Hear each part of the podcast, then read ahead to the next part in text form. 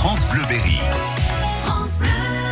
Dans France Bleu Matin Week-end, on s'intéresse aux bandes dessinées avec vous, Nicolas Tavares. Bonjour. Bonjour Thibault. Avec vous, nous allons parler des souris du Louvre. Et oui, il y a des souris euh, dans le musée du Louvre. Ah, bah zut alors.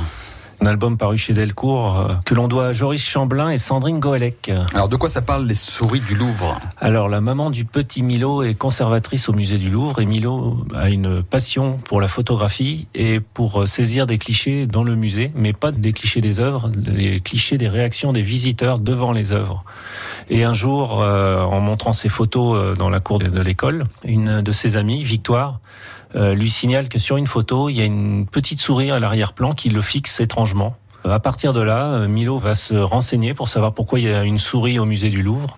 Et il va découvrir qu'il y a surtout un monde parallèle et des souris qui se disputent le pouvoir dans le musée du Louvre. Un monde secret donc à découvrir, ça s'appelle Les souris du Louvre. C'est de Joris Chamblin. C'est qui exactement ce Joris? Alors c'est le scénariste de l'album qui a puisé son inspiration dans les couloirs du musée et il y a de quoi faire.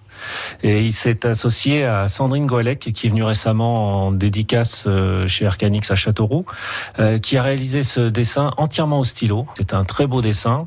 Il y a plein de petites choses qui se passent. C'est assez mystérieux. C'est pour qui? Ces souris du Louvre? Jeune public, à partir de 10 ans. C'est une petite enquête et c'est le premier album d'une série à continuer. Pourquoi il faut acheter cette bande dessinée? Pourquoi il faut la découvrir? Parce que ça permet de découvrir le musée du Louvre sous un autre angle. Des personnages de souris un peu, un peu étranges. La couverture en elle-même déjà attire l'œil. Les souris du Louvre, c'est donc votre coup de cœur. C'est sorti chez Delcourt. Merci beaucoup, Nicolas. Merci, Thibault. À la semaine prochaine et à tout moment sur FranceBleu.fr. France Bleu, Berry.